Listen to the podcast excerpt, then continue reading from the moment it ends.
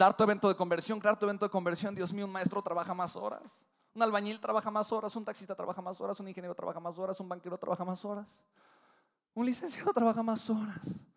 Un arquitecto trabaja más horas. Necesitas dos, tal vez una, tal vez media.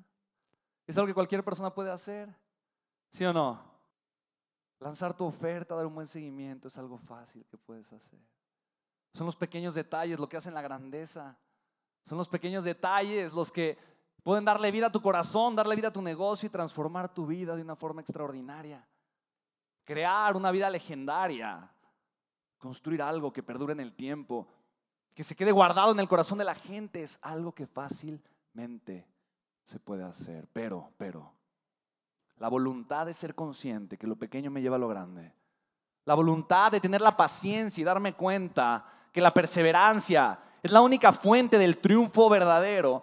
Darme cuenta que solamente estar dispuesto a vivir el proceso, que me tarde meses, semanas, el tiempo que sea, es, es la clave para ayudarme a generar resultados increíbles lamentablemente no son ideas que viven en la mente y en el corazón de las personas. Porque la gente quiere de un martillazo tener una escultura hecha.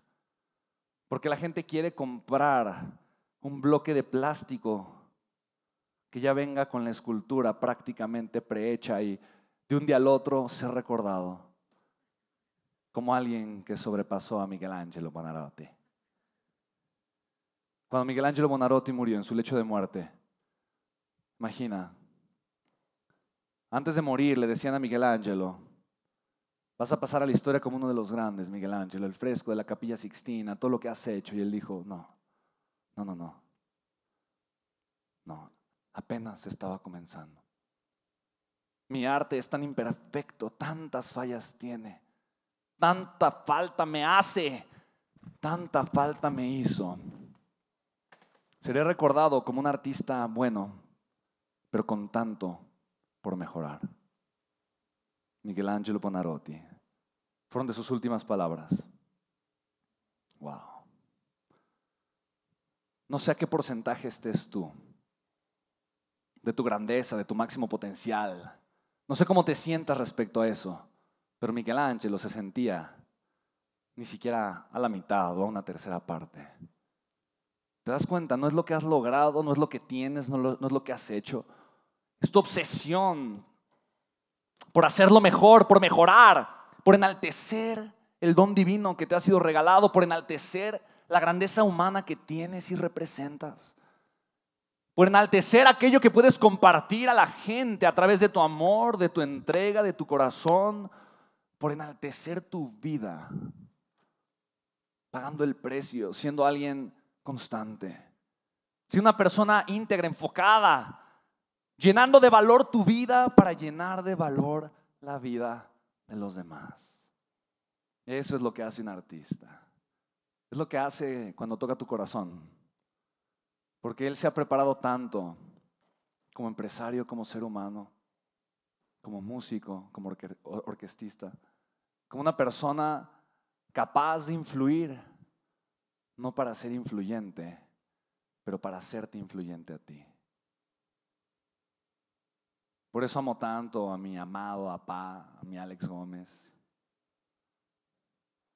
Porque él no se ha conectado con la energía divina, con el amor del Padre, como él lo dice, con el potencial de las personas y el amor auténtico, genuino, incondicional, que le entrega a todo el mundo.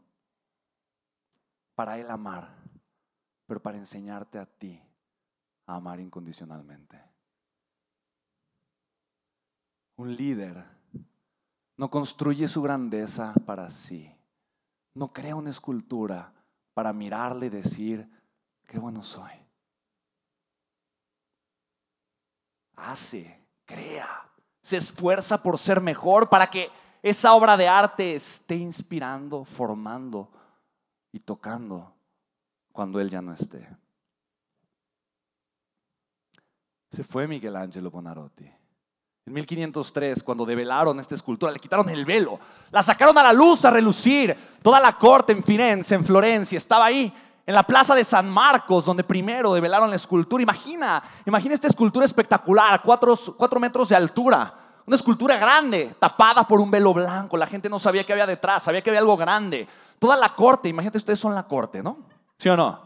Toda la corte estaba, estaba murmullando. Y en ese momento llega el mecenas, caminando con autoridad. Detrás del mecenas llega Michelangelo, caminando con humildad. Y toda la gente guardó silencio. Sabían que algo grande venía. Sabían que algo espectacular estaba por suceder. Estaban nerviosos, estaban emocionados, estaban expectantes. Venía el gran momento de la revelación y de repente, la primera vez que estuve y que pude estar en Florencia, hoy está en la galería de la Academia, Firenze, Florencia, Italia, yo me solté a llorar. Conocí esta historia, no a tanto detalle, no había leído tanto sobre ella. Pero quiero que mires los detalles. Mira la vena del cuello. Mira la mirada. Mira el entrecejo fruncido. Mira la comisura de los labios. Mira la sombra de la quijada, el lóbulo de la oreja. Mira, mira la mirada del David. El David antes de un momento histórico de enfrentar a Goliat trae la sonda Trae la mirada de un líder, una mirada determinada, una mirada penetrante, una mirada certera. Él está seguro de lo que va a hacer, no tiene duda, pero por lo mismo no tiene miedo. Dentro de su mirada hay determinación, su postura, un tanto a la defensiva, un tanto a la ofensiva, con la piedra de la onda en la mano, la onda posada sobre el hombro. Él miraba él miraba de lejos a Goliat. Dice la historia que la única razón de por qué él venció a Goliat, un hombre que era corpulento, que tenía gigantismo, por eso decían que era un gigante, medía más de dos metros, era corpulento, era grande, era pesado, tenía una armadura y tenía una espada muy grande. La única forma, la única razón de por qué él, David, representado desnudo, vulnerable, con una herramienta, pero algo más importante, su visión su visión. La visión es lo más importante del David. Porque la visión es lo que le dio a este personaje un lugar en la historia. Un hombre que no se sentía merecedor de ser un rey, un hombre que había crecido como un pastor, un hombre que pudo ver más allá porque pudo ver con el corazón. La única razón de por qué venció a Goliat es porque utilizó sus fortalezas a su favor. Goliat era un gigante, era lento, era tosco. Usó la distancia, por eso usó una, una onda. Él era rápido, ágil, podía escapar. Goliat no le iba a alcanzar. Por eso sabía que le podía ganar. Siempre, siempre. Un líder se postra desnudo, se postra valiente y con la mirada siempre fija y firme en el objetivo.